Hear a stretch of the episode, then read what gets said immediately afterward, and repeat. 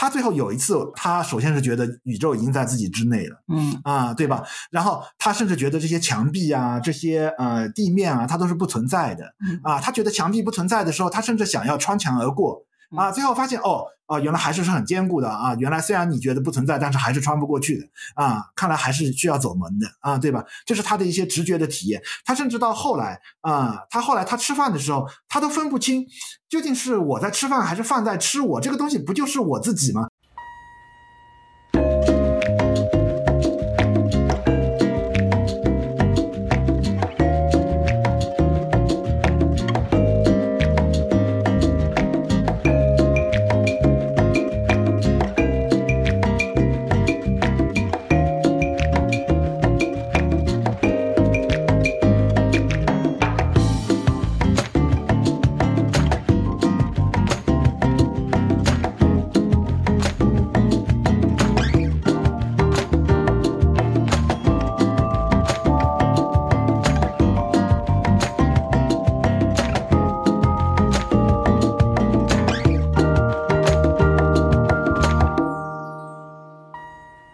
家好，欢迎来到自由速度，我是刘翠伦。大家好，我是钟七条，我是顾象。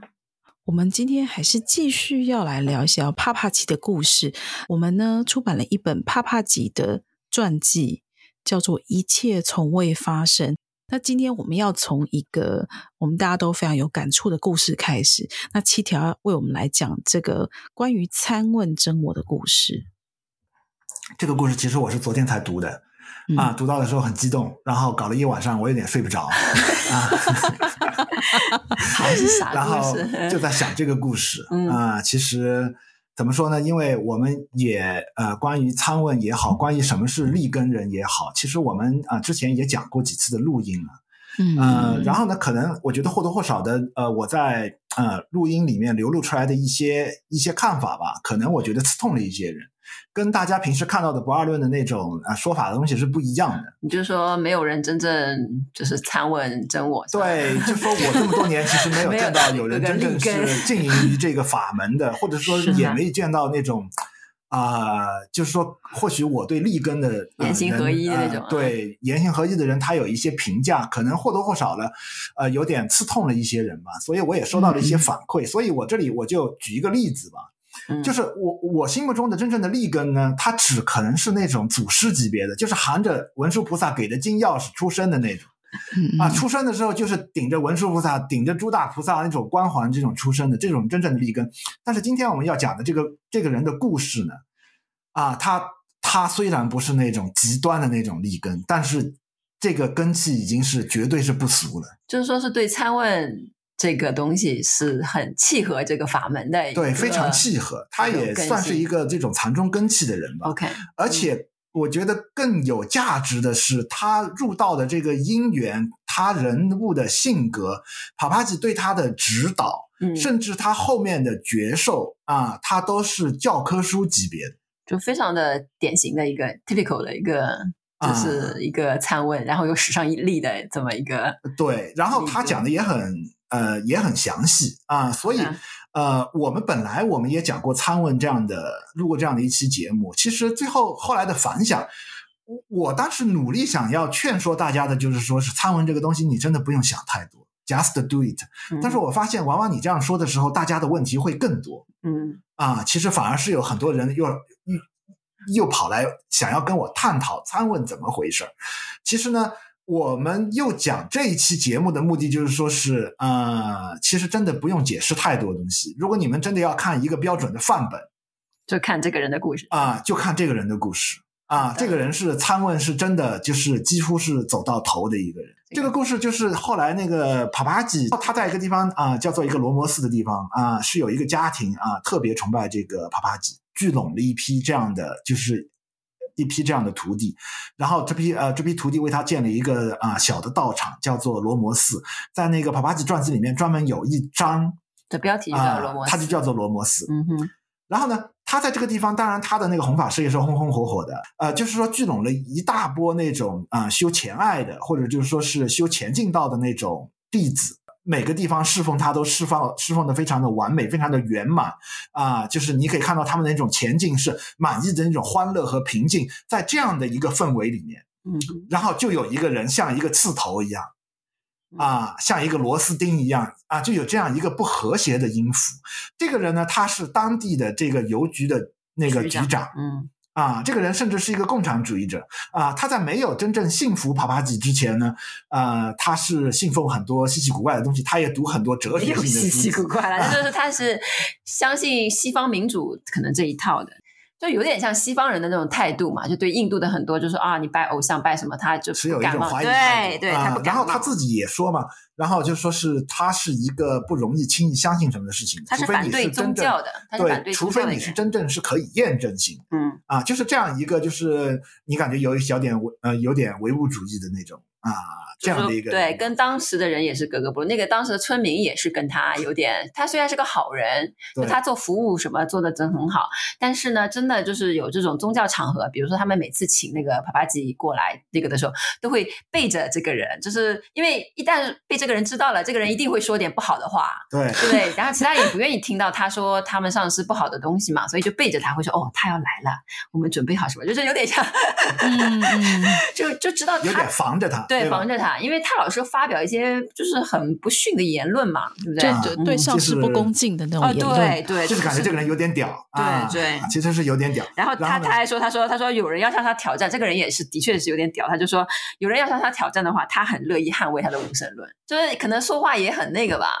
就很爱辩论的那种人之类的，可能嗯。然后呢，这个故事为什么重要？其实帕帕吉是蛮看重他的啊。然后这这段故事之所以被记录下来，是因为 David Goldman 啊。给当时呃，在这个地方的帕帕吉的很多弟子都通过信，让他们把呃回忆帕帕吉的那个信件啊、记录下来，然后发送来给他。嗯，然后帕帕吉呃当时呃，然后那个帕帕吉跟这个 David Goldman 在对稿的时候嘛，嗯啊对吧？就问啊、呃、那个人有没有给你回信？嗯，其实帕帕吉是非常看重这个人，记得他，嗯啊。然后那个 David Goldman 就说那个人没有说什么，因为那个人其实是很谦卑的。啊、其实我还想说的是，这个人他的教科书级别的那种。啊，他的这个典范还包括他身上有一个特质，他其实是非常谦卑的一个人。嗯，然后他自己是呃说啊，对于帕帕吉这样一位世界级的导师，嗯，我其实根本没有什么资格来说三道四的。嗯，然后他给 David Goldman 的回信也是说，我是一个微不足道的人，对，我没有什么经历可以做汇报的。我的那个觉受可能不会有人真的是感兴趣吧？啊，然后 David Goldman 就把他的这个回信就跟帕帕吉这样说了。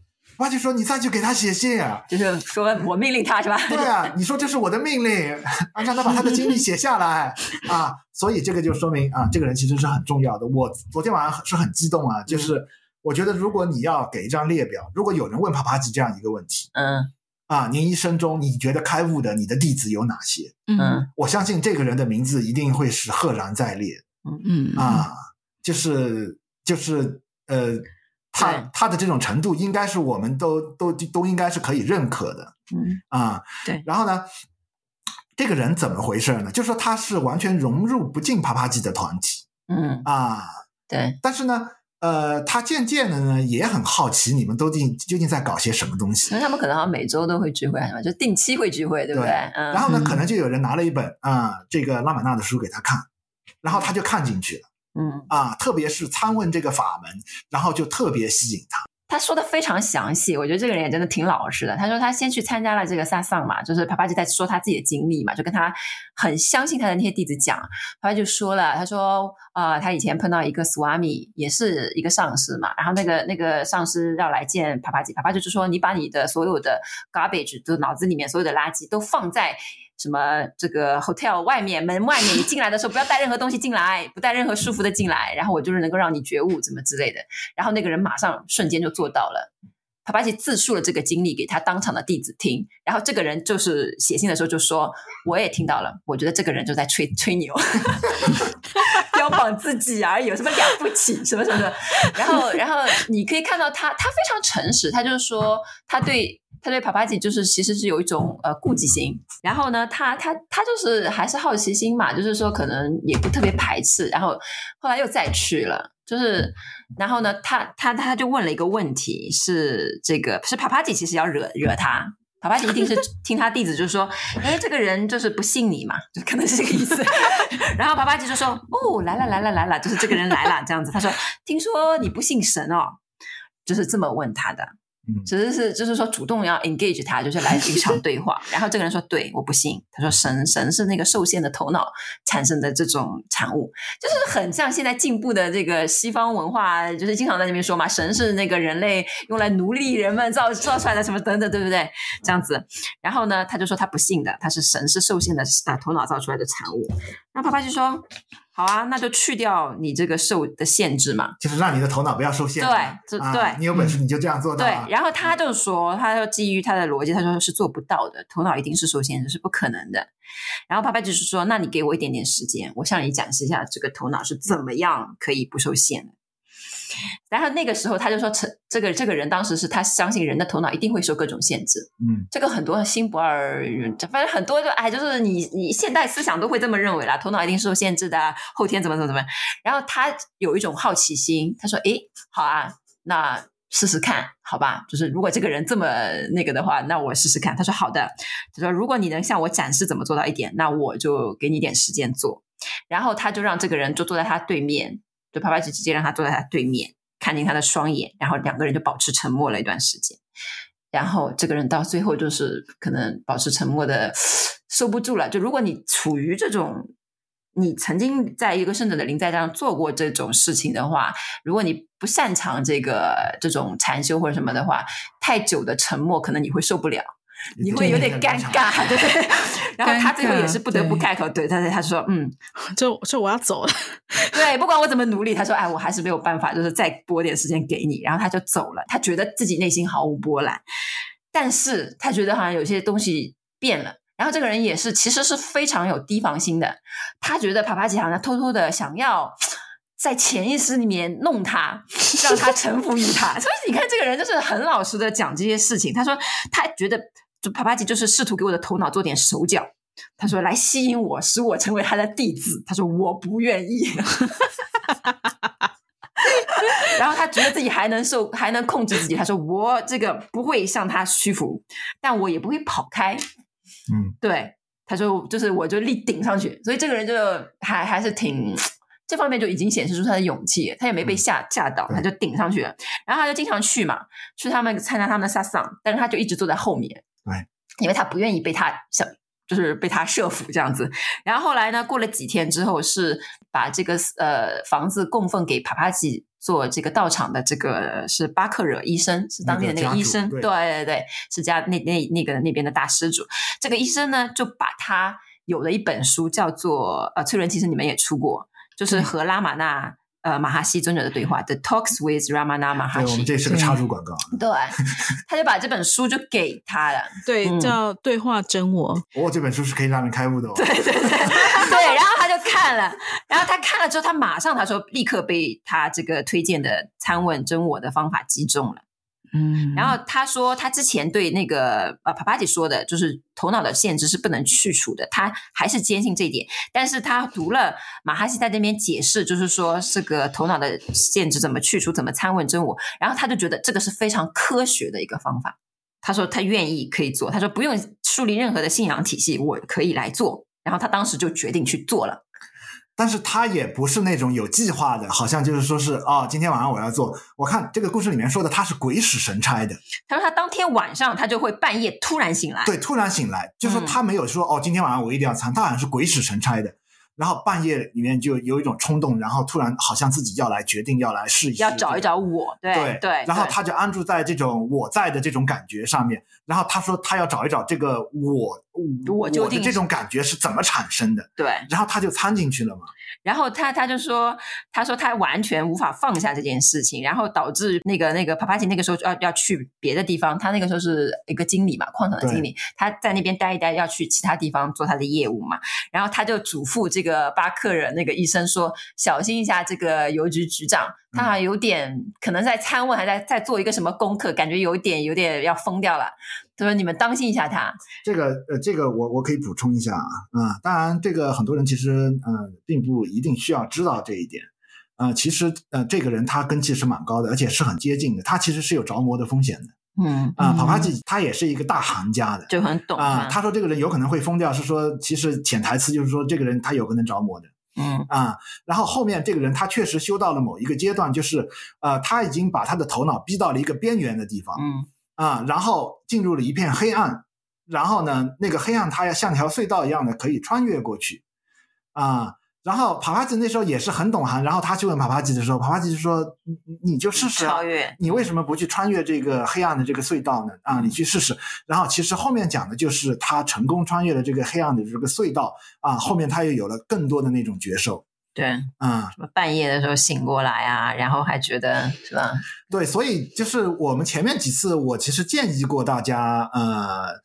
呃，我们现在对不二呀，对非二元啊，其实呃有很多东西它是呃高谈阔论的啊。就是我们曾经邀请那个 A 阶来，A 阶建议过大家有一个检验的一个这样的标准，就是你检验一下有一个你你你自己还有没有自我感啊？如果你还有自我感的话，那说明就是啊，它还不是一个真正成熟的一个这样的果实。我我我自己加了一条，就是说你。我们现在虽然说的很轻松啊，你要超越头脑，你要超越这个二元对立啊，你好像这个东西它是很理想化的，很它是很美好的一个东西。但是你跟别人交交流的时候，你真的感觉得到对面的人就是你自己吗？如果你还是觉得你是你啊，对方还是对方，那说明你还是我们还是活在这种二元对立之中，你还是没有真的超越。但是这个人他是做到了。啊，他后来用他自己的，就是说是他自己的这种境界，啊，甚至是没有人告诉他这些东西，他最后他从自己境界中得出来的结论，啊，你最后可以说他是完全验证了不二论啊所描述的一些超越二元对立的啊这样的一些见地，或者是这样一些究竟的这种教法的啊，他最后有一次。我们印象是是也很深的啊，他首先是觉得宇宙已经在自己之内了，嗯啊，对吧？然后他甚至觉得这些墙壁啊、这些呃地面啊，它都是不存在的，啊，他觉得墙壁不存在的时候，他甚至想要穿墙而过，啊，最后发现哦。啊，原来还是是很坚固的啊！原来虽然你觉得不存在，但是还是穿不过去的啊！看来还是需要走门的啊，对吧？这是他的一些直觉的体验。他甚至到后来啊，他后来他吃饭的时候，他都分不清究竟是我在吃饭还是饭在吃我。这个东西不就是我自己吗？我自己怎么会要把这个饭啊，要把它给吃下去啊，对吧？他其实他已经破坏了这种二元对立的这种我们非常坚固的这种分裂的感觉。啊，他他他有一些很多角色啦，这个就是比如说他他会他的角色可能是他自己的那个特定的，比如说他会觉得他说，嗯，左边的一半身体，就是它是分阶段，他也很明确的说清了，他他的这些角色是阶段性的，嗯，不是一直是这样子。然后他那段时间也他就描述了，因为是帕帕吉那个时候，呃，就是命令他写日记。嗯，所以他有有记录，比如说有一段经历，他就是说他觉得左边是身体的左边是运行正常，右边却是非非非常态。有的时候他会看着自己的四肢，发现动不了；嗯有的时候他感觉他已经死了；有的时候又感觉自己完全消失了。对，然后他就说，但是这些状态都会过去，他最终还是回到了正常的一个日常状态。但是他花了九年啊。他说他的这个觉受消失啊，他足足用了九年的时间，说说明，所以他在这个九年，至少就是说是我们现在，当然更多的时候，我们是秉承一种什么样的一种结论，一种真相不可被验证啊。然后我甚至现在看有些人讲不二论的这种讲法，是说呃开悟不存在的啊，因为开悟是在二元对立里面，呃。我自己是觉得这种讲法，他首先是已经把别人一种求道的热情，他给浇熄掉了，把它给浇灭掉了。啊，其实你一开始你去参问的时候，你必定是稍微的有点蒙在鼓里，你对这种真相的可验证性，毕竟是抱着一点点希望的。但是最后呢，他确实他没有说他就怎么见到了实相也好，他的验证是发生在他确实某种程度上超越了这种二元对立。嗯。我你说的那种什么要蒙在鼓里，这个我就是怎么说呢？就是你看这个人的故事，我是强烈大家去，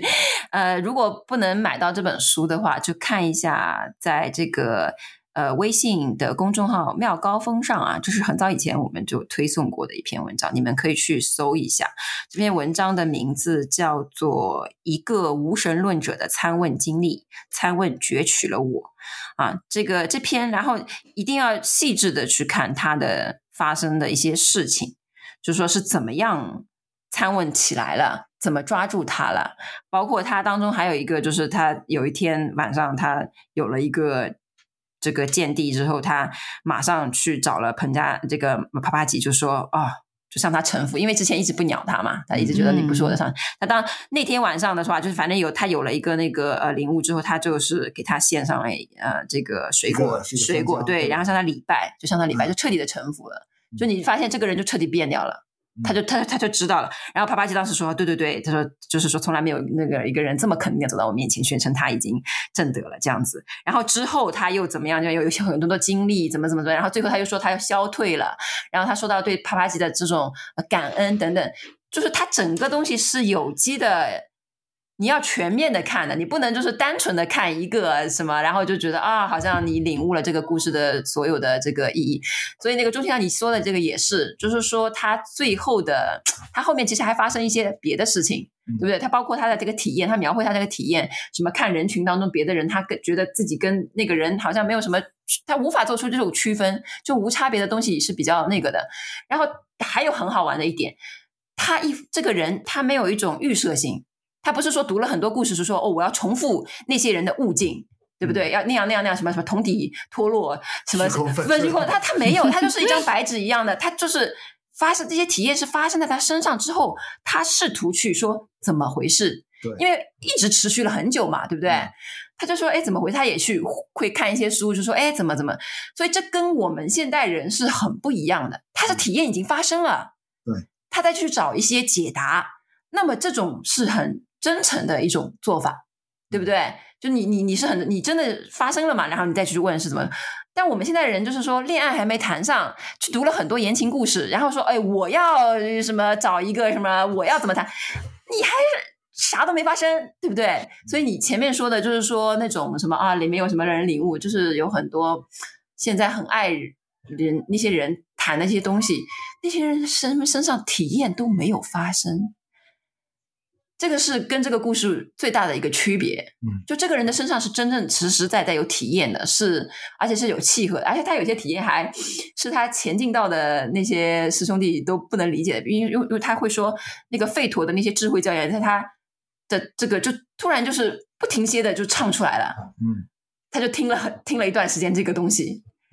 这种事情就是也会有发生，就不只是一些好像我们说的啊、哦，好像跟我什么相融，就觉得更多的是消融的境界。他身上还体现出了别的境界，对，智慧要迸发的那种，对，智慧迸发的那种，嗯、那种边缘，对，嗯、对，对。所以有很多的这种境界，但现代人更多就是说听这些，就你身上啥都没发生，然后你就想要做一个总结了。这个人是发生了什么？他有了一些。这个总结，或者说是放弃总结的那个努力，对，嗯嗯，这是完全不一样的两种态度。嗯嗯，他最后讲说，他说我对这个祖师，就是讲拉玛那拉玛那尊者的敬意。他说他因为他们，所以他可以瞥见这个这样子的一个境界，一个殊胜的境界。所以他还是很完整的去说了他的故事，然后也表达了他对拉玛那还有帕帕吉的这个。敬意跟爱意，我觉得这是非常非常特别的。他必然是会很谦卑的，就是说，必然是很柔软的一种、嗯、一种一种状态了，对不对？嗯嗯。所以这个人真的可贵的是，嗯、呃，对就是这样的人，如果是生活在西方的话，我相信书已经出了十本了。是的，如果他如果是个西方人的话，就是最后真的难能可贵的是，他有过了所有这些经历以后，就是说潮水退却了以后，对，他平淡了以后，他的见地啊、呃、信心，他是非常坚定的，嗯啊、呃，他也不觉得有什么失落的啊、呃，但是至少他自己亲自验证过了啊、呃，所有这些书本上能够得到的这些啊、呃、真知啊、呃，然后呢，这个人如果当然他在中国的话，可能公众号也有好几个了吧。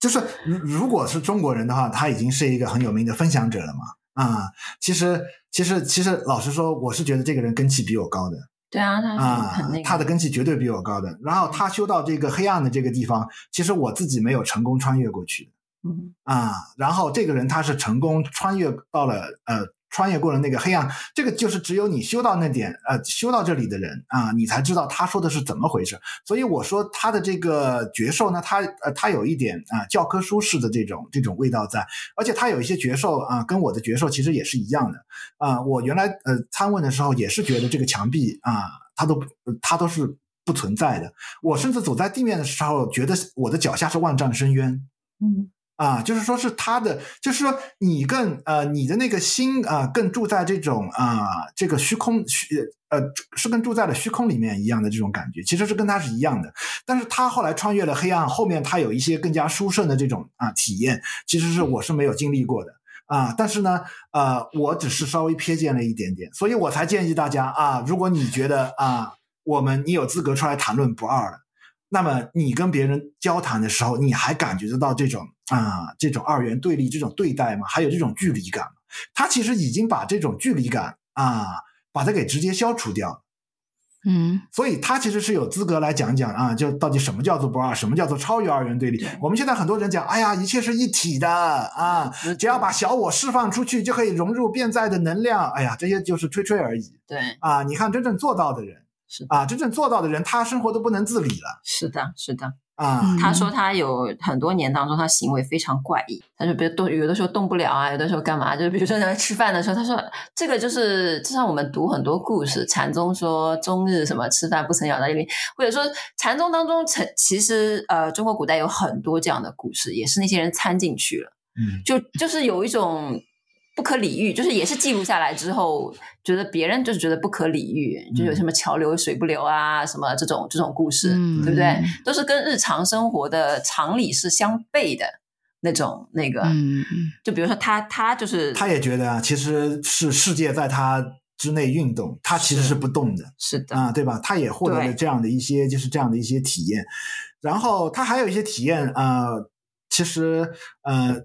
怎么说呢？呃，你也是读得出来，其实是对路的啊，是完全对路。他说他刚刚获得这些体验的时候，嗯、他的那个能量是非常饱满。嗯，其实确实也是这样的。我自己在能量比较饱满的时候，很容易体会到，啊，这个身体是一个附带的这一个东西啊，它是觉知附带的一个东西。但是你能量比较弱的时候呢，这种认同感它也会更强一点，身体的这种粗重的这种感觉啊，这种作为一个负担的这种感觉，它又会更重一点。所以他。后来九年之后，他说他的这些绝兽渐渐的就消失掉了。其实也是，就是呃，可能人年纪大了啊，内在的那种能量其实它不充沛了啊，这些觉受它就会逐渐的它就会消退掉。嗯，就说他他就是分阶段，从他一开始接触这个参文，到最后有一些呃领悟，有些绝兽，然后绝兽慢慢的发展，他。就是给人的感觉不是他作意的、扭捏的，想要把自己往某个正确的状，就是答案那边靠的。对，他不知道世界是一体的，他他不是这样的，他就纯粹非常的就是很天真，没有预设任何答案的。昨天晚上我们不是我们两个还聊到嘛？说是禅宗，你不是说禅宗是有一句话吗？哦，那个好像是新登录，我后来看了一下，就是禅宗是一开始就是。不喜欢说破这个啊，不是一开始可能说破，但后来又是有很长一段时间，就是说不愿意说破这个这个不给你正确答案，就是怕什么呢？就是说你的这个知解啊，就是知道的知解门大开，悟门大塞。对，知解门开的话，悟门悟领真正领悟的门就会塞住。对，他还押了个韵呢。呃 对，就知解门开，什么悟门闭塞，什么这个这个意思，真的是禅宗一直以来的，就是千年来的一个。他也是比较后代的禅宗，他们已经就是因为看到了这种，他们已经看到了前面的一些弊病了，然后后来又开始又啊、嗯呃，是又捂得严实，对，捂得比较严实、呃，甚至是大家都不知道怎么回事了。你就是用功吧，你不是真正用功出来，根本不会跟你说一丁点儿。所以就说他这个你震荡到哪一边都不是很好，像我们刚刚开始了解，就我跟钟欣涛跟我了解这个不二论的时候，就处于就是禅宗，我们真正的中国禅宗就是已经走到末后期，其其实都不知道，没有人直接点穿的，只是就说嗯。知解途中不行，就是你用肢解想的全不是啊！你再怎么想嘛，你都不是，他就不给你任何的摸到一点边，嗯，就是反正你什么什么都不是啦。然后呢，就是描述了很多的那种呃真正领悟的这个，你从古代的圣贤当中听到的故事，什么通底脱落呀、虚空粉碎呀，还有谁们谁们怎么样啦，就是你只只能知道一些故事的片面。但是那些故事本人他没有留下像这个人这么，就是很老老实实、很本本分分的给你讲一些，甚至一些背景，对吧？然后用现代的语言告诉你，在他身上到底发生了什么，你看不到。其实他这个人的故事，如果放在古代的禅宗那边。就是彻彻底底古代禅宗的那个故事，只是古代禅宗会记记录的非常简略，嗯，就有人什么啊什么什么，就是然后呢，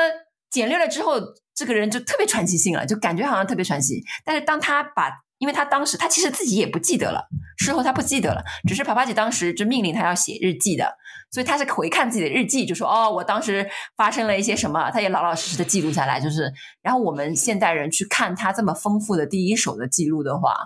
然后又不带任何的，他身上没有任何的目的性吧？嗯、就是说，你就才能中正的发现，哦，这个才叫参问，嗯、是什么样的参问？就是说拉玛纳的那个参问呢，我觉得是有点可叹不可学的。就是拉玛那身上自己对，就像我们前次对对，就像我们看禅宗故事，就是这个人突然砰就悟了。对。但到底拉玛那本人到底那个时候是怎么想的？怎么就是有一种太高了？对我，这这我没有梯觉得梯子上，他有一种特殊性，他有点可探不可学。但是这个人的东西，其实大家呃，就是没有必要再来问我们的。这个真的是参问他，就是你就去做了，你跟他的这些东西是匹配的。但是最终的方向是你超越二元对立啊，啊，对吧？啊，否则我们为什么要叫不二论啊？为什么要叫不二呢？啊，对吧？嗯、他确实在这个方面，他一定程度上他验证了你是靠可以超越这种二元对立的，嗯、而且他不是口头上说说的，他在此之前他也不知道可以这样。呃，拉玛那尊者这边教那个参问真我有一个标准的那个，他就说像放牛吃草啊什么，就是拿拿那个我是谁这个东西，让那个牛一直回来，一直回来，一直回来嘛，对不对？嗯，这个是他的。标准答案的一个一个教法，他在对话当中经常有看到这样子。然后呢，尼萨加拉塔那边的教法其实稍微有一点不同。有一次我看到是 David Goleman 说的，他的参问真他的参问是怎么教的？他不是有一个标准的问题，或者是勾你的问题，让你作为一个功课去想，他不是这样子的，他是活生生的。David Goleman 他说来的那个人，对不对？来的参访人，然后那个尼萨加拉塔会逗那个人不停的说。不停的问问题或者是干嘛，就挑动他的那个头脑，让那个头脑活跃，去去问一些问尼萨加达塔一些问题，然后尼萨加达塔会给一些回答，或者说是反问怎么样？就是这个这个层面，过去反观自己，对他他这个层面就是一直是进行，你的头脑其实是一直活跃的，在那个尼萨加达塔那边，你是这样子一个进，但是同时，因为你在他的身边有他那个临在的力量。你的内在的有一种反观的东西同时在进行，所以这话语还不落地，就是你你头脑还在想啊、哦，什么是参问自信呢？就是你听到自己在说这个话，但是慢慢的跟尼萨加达塔越聊越久之后，你内心其实有一种质疑心，我谁在问？就是什么什什参问自信？就是你会人会脱节掉，会有一个另外的一个看着自己在问这个问题。嗯，他说这个是经常发生在尼萨加拉塔那边来访者的身上的一些事情。就是他有能力把你的这个见证者这个分离出去。对对，但是你同时没有熄灭掉你说话的那个能力，嗯、这也是他比较牛的地方。所以他不是像我们想象中的，不是一种静态的。对，他不是静态，嗯、就是拉玛那边有点，我个人感觉有点更像静态，更传统式的静下来找，对不对？然后我我的呃我的头脑的东西和我的见证者的东西。往一个方向实力去反观那个东西，是吧？就是好像我我头脑层面的和我见证的那个层面，我同时在做一个事情，然后呢，还甚至要跟头脑说：“哎，回来回来，不要跑出去，再来找见证者。”嗯，他是要同一个方向努力。但是尼萨加塔塔不是，这个是 David Goleman 说的，因为他参加过那个尼萨加塔很多次这个萨桑。他说他通常发生在别人面前，就那个对话者一直在说话，一直在说话，甚至质疑尼萨加塔。突然之间，那个人就不说话了，然后他就说，他其实是下面的那个反，就是见证者的那个东西的力量出来了，会觉得很荒谬，自己在呱呱呱呱呱呱呱呱说的这些东西，哪怕在问什么是参问自信啊，都 bullshit，都是浮在见证者上面的那一层，然后慢慢慢慢，见证者的那个力量会更，但是你同时还是在跟尼萨加塔对话哦，嗯。然后他就说，尼萨加纳塔太精于此道了，说他不用像就是一般我们认为的导师说的，注意哦，什么你你要那样做咯，就是他不用你，你甚至你的那个就是专注力可以出去，你你嘴巴上面可以说很多 bullshit，嗯，就是甚至是说什么你嘴巴，但是这些全是浮在上面的油，它会把你的油跟上面的这个水就彻底分开，直到最后就是你只看到这个水了，然后你上面的 bullshit 也就会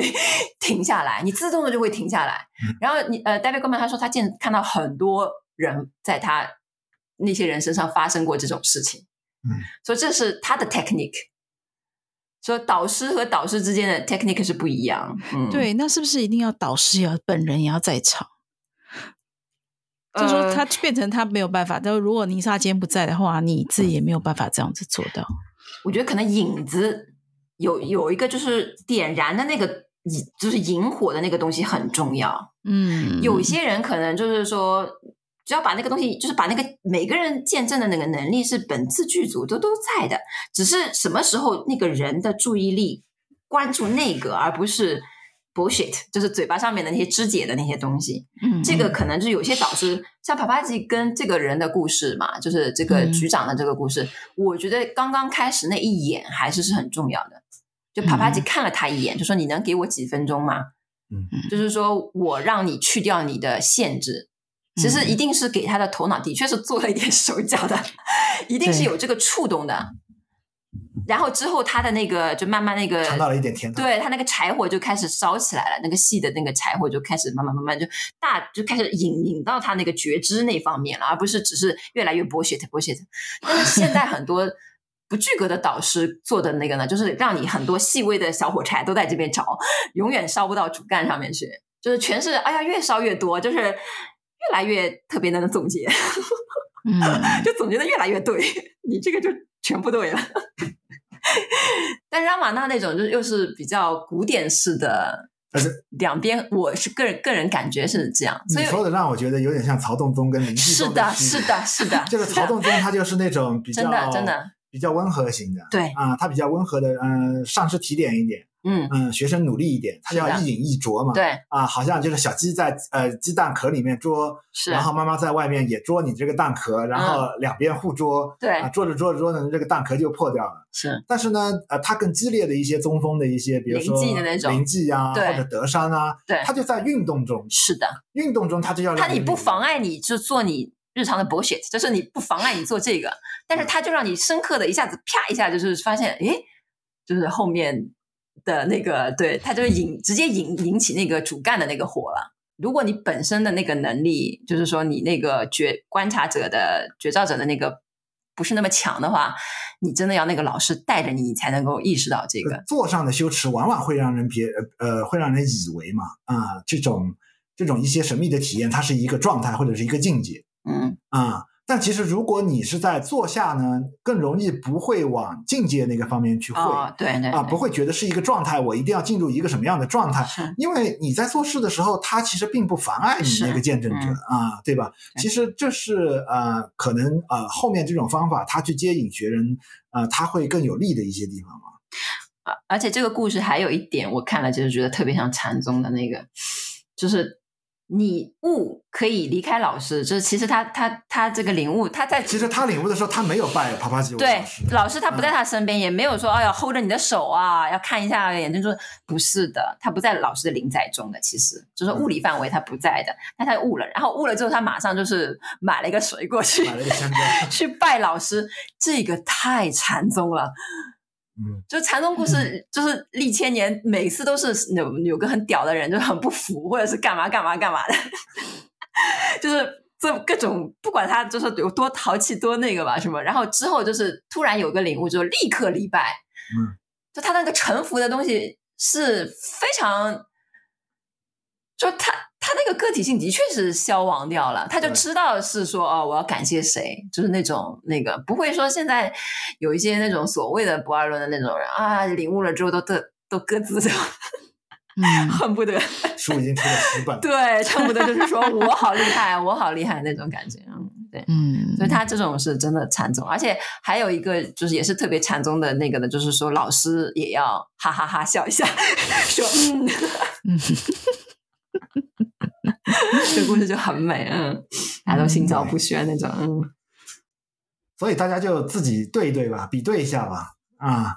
然后看看你参禅是不是上路啊、呃？我觉得就跟他比对比对，就知道自己有没有上路。嗯啊，我我有一些呃读者他来请教我啊，他其实是有点上路的。对啊，参禅了，嗯，然后觉得这个头很胀，要炸掉了。嗯，其实就在他的这个阶段，就是说，他说他把头脑逼到了一个边缘，嗯，然后进入了一个黑暗，然后要穿越这个黑暗的通道。但是这些人呢，他的这个注意力他就分散了，会突然觉得啊，我的这个身体是不是怎么怎么怎么样了？了然后他就开始有一些恐惧啊，嗯、有一些不适啊，然后去更关注自己的身体带来的一些体验，他就没有啊继续坚持下去。是的，然后你头胀就胀呀，你参你继续参呀，头胀的是谁呀？啊，对吧？其实其实这个，其实如果你严格的执行参问，是在任何情况下都可以进行下去啊，无论遇到任何情况下，你都可以去反问的这样的一个技术也好，这样的一个法门也好，其实你不会有这些问题的。你来问这些问题，就说明这个参问啊本身，你对我。我的这种感觉是怎么出现的？怎么产生的？为什么会存在？啊，为什么会有这样的错觉？你对这个问题他的这种好奇已经失去掉了。哦，对，我突然想起来，以前跟朋友聊这个故事，就这个人的故事的时候，很多人都会说，没有上师指导参禅会走火入魔。嗯，这是传统的佛教或者什么，经常会就是很多先入为主的这个。概念吧，就是说你自己去搞，你就会走火入魔，因为会有，的确是在参的过程中，有些人逼自己逼得比较紧的话，就会有呕吐啊，或者是头头要爆炸呀，或者是什么什么什么各种各样的绝受。这些这些他还不是入魔了，入入魔是真的有魔扰来了。对，这个这个这个呢，就看你菩提心发的好不好。嗯啊，如果你没有上师呢，其实也没什么关系。如果你真的有一个坚定的菩提心，啊，我相信诸佛菩萨一定会护佑你的，的啊。这个而且参禅的人都是豁出去不要命的。对啊，到时候你就呼那个帕帕吉跟那个，你就赖在拉玛纳和帕帕吉身上好了。他们我觉得一定是。如果你还怕着魔的话，那么他们说的这个这个故事里面说的穿越那个黑暗的那个通道，你也穿越不过去。是是啊，你那时候绝对会被恐惧把它给吓得退回来。对，啊，嗯，对，就是拼看看，的确是会，我我我认识的一些朋友有的。就是说参他们有一些参问的这个经历，也是说很不舒服啊什么，嗯、就是这样。但通常的话会啊，通常都会跑掉。嗯，对，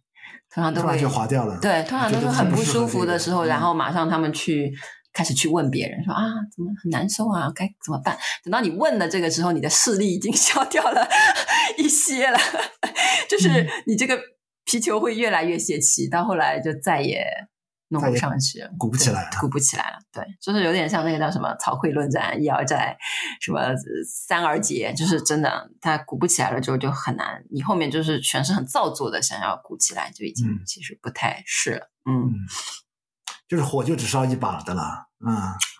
对，所以也不看个人的那种，但是你不能说只烧一把，也有可能就是刚开始的时候呢，突然人生中某个阶段又就一下子就烧起来了，这样子，嗯。对，所以帕帕吉之前不是说过，他说你参问只要问对一次，他不是说只只问一次，你只要参对了一次就中了。对，对，就说你试了那个九百呃九十九次，就是你就是正确的问了一次，对，你的那个都是小的那些枝枝枝，就是比如说一棵树，你烧刚开始只是全是只是烧叶子，你烧不到主干，你的火不够大呀。这他说是参对了一次，就是那一次就是彻底是把主干烧起来的话，就咵，这个这个山火就烧起来了。嗯、对你之前烧的那种都是小毛毛的那个烧不起来。对，对，所以我们向往的都是那种就是把主干烧起来的那种故事，是吧？但这个人的故事本身，嗯，嗯我自己看了是是其实是是有点羡慕嫉妒恨的。我倒觉得就是也不是羡慕嫉妒恨，就是看了首先。很感谢他分享这样的一个故事，因为我是很崇拜历代禅宗的那种，但是你看了就是摸不着头脑啊，他没有记录下来人家是怎么的。以前我看好多个传记说谁参嘛，什么如什么什么黄杨木，反正有很多很多记录，都说什么哎这个人怎么参参参，就是比如说就是说的很隐晦啊，对，有或者是他其实已经不隐晦了，比如说有一个人是大慧宗稿还是谁说的，说说他这个。这那几天他在参，然后呢，什么做做一个事情，他就会停住了，就做不下去了，然后他的师傅就在旁边笑他说：“怎么什么如什么什么什么似的，什么黄杨木般，怎么怎么怎么到后来就倒缩回去了？什么？但是你又不知道这个师傅开玩笑到底是说他不对呢，还是，还是说他对呢？对。然后禅宗当中当从。一直有这种模棱两可的这种东西，就是有的时候师傅是开玩笑，其实是许可他的。对，这些记录下来就是懂的人懂，不懂的人永远不懂。对，然后我就一直在猜，我说这个到底是对呢还是不对？然后我我跟宗教也也有点像，就是我是很羡慕人家禅宗，但什么念夫是谁，就完全我没有移情啊，就这个问题。然后我就说哦，那我换试另外一个禅宗的话头，不是有很多话头吗？嗯，哎，是是这个也没有移情啊，什么都没有移情，跟你说。是，也是很苦闷。当时，嗯，然后后来就看了，比如说这个人的故事和那个其他的尼萨加达塔那边，就是有一些什么故事，然后发现，哎呦，不是我的问题哈，只是就是离开人家那种活生生的老师太久了，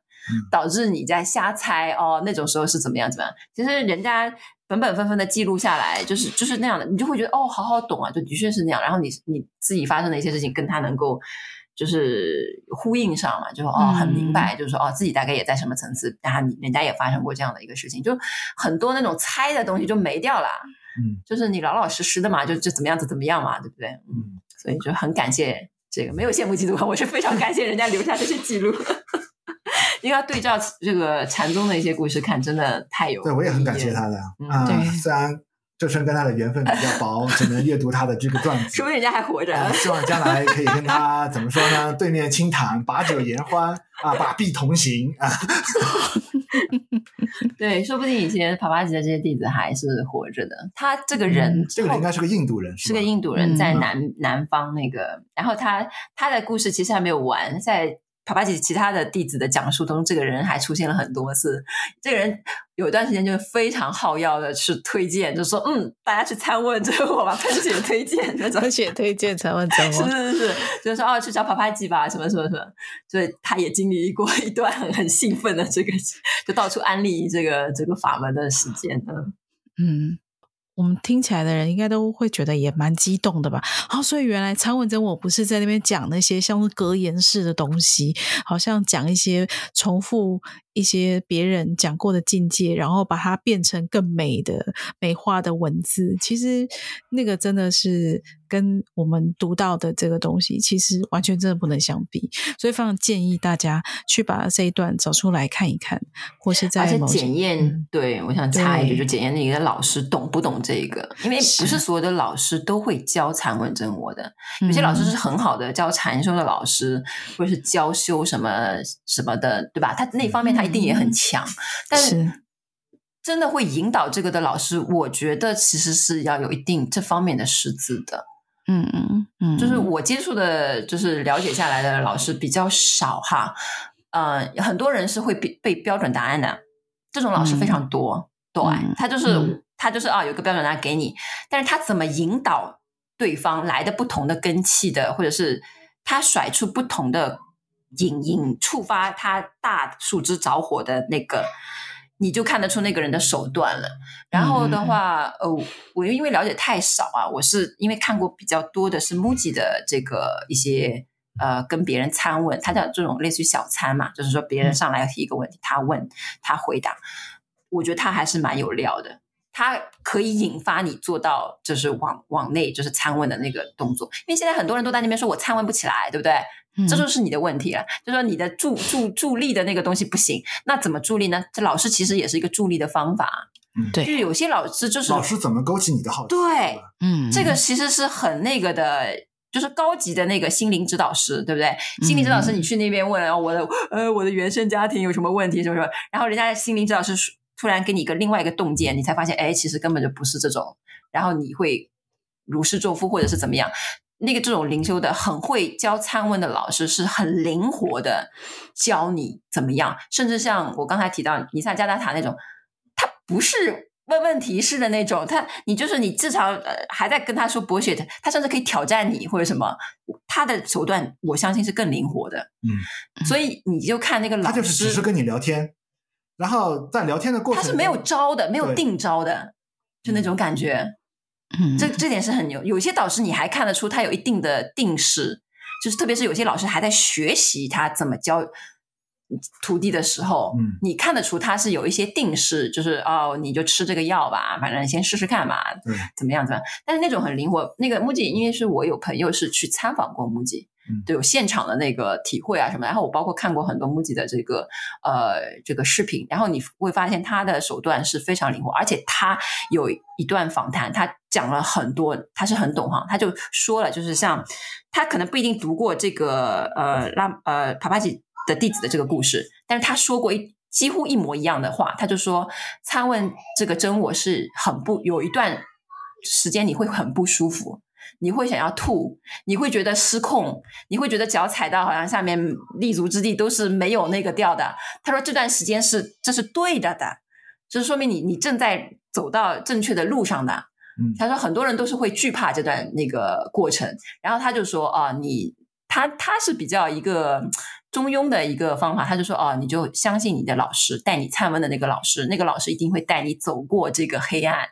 嗯、就是走到对面去的。”嗯，所以我我当时听他这段话，我就觉得哦，他也蛮懂的。嗯，就那种轻飘飘的什么啊，只要理解就好，什么啊，就参问都没有那种导师，我就觉得现在现在不止轻飘飘的，就是说你可以看到真正的这个觉悟者，他其实他的讲法，他不讲那种在思维逻辑上你觉得绝对不二的那种究竟的见地的。他其实更多的是保护你的这种求道的一种渴望。是是是。其实你保护你的求道的渴望，他其实就默认啊、呃，你其实还是认同身心的了啊、呃。如果一上来就跟你讲，你像很多新不二论的呃人直接跟你讲，哎呀，没有沉浮，没有开悟，开悟都是在二元对立里面的一些追寻，呃，开悟都是在二元对立里面的一些追求啊、呃。如果这些东西上来，直接就把你想要去求道的那种热情直接就浇灭掉。哎呀。被浇灭的也就不是热情，我一直这么说，就是你能够被浇灭掉，那就就根本就不是热情，就真正的热情是浇不灭的。是的，嗯，他那种就让他们说好了，那种就是一直是浮在上水上面的油，它就会油跟油碰到一起，就是吸引油嘛，两片小油碰在一起变成一片大油。这个就像很多病人他们在一起啊，相互安慰，对，我们没有生病啊，没有病这回事儿。嗯啊，他根本就不可能有什么开悟的啊！嗯、我们本来就是圆满的啊，其实就是相互之间的一种安慰和一种自我暗示吧。嗯啊，是的，嗯，这个跟完全就是看你相不相信那个大树枝的力量。嗯、我是相信大树枝的力量是绝对是拖着那个跑的，就是是倒过来的一个一个东西。所以你说你小树枝说诋毁大树枝不存在，或者是干嘛这个？你说的再那个没有用啊，因为宇宙的运行就是靠大树枝，就是跟那个上面运行起来的，所以那些人呢，再怎么说，就是很容易被雨打风吹去啊。因为，嗯、对，因为他们他那种东西是动摇的嘛。嗯嗯嗯，好的，嗯，对，这个故事让我们很激动啊。对，没错，而且因为我们之前啊、就在上一期。第二季我们有讲过一次参问真我嘛，所以其实大家都应该是听那一次以后也会有很多很多想法跟感触。那我们这次就是在分享帕帕吉一切从未发生里面的故事，跟尼萨加达塔那边怎么样带参问的这个不同，每一个不同老师有不同的手法，所以希望这一次的节目内容也可以让大家好像可能解开一些头脑的结。然后真正的身体力行去参问真我，去就是 just do it，这种几条，just do it，just do it，对，我们要申请耐克的赞助，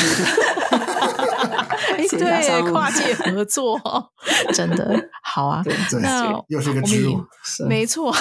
而且是我们自己植入，我们这植入没有收钱，也去多买购买一下那个什么与真我对话啊，对话真我，对话真我，对对对。是一本能让你开悟的书，没错。好了，OK，嗯，那我们就下次再聊喽。好，下次再聊。好，拜拜。好，谢谢大家。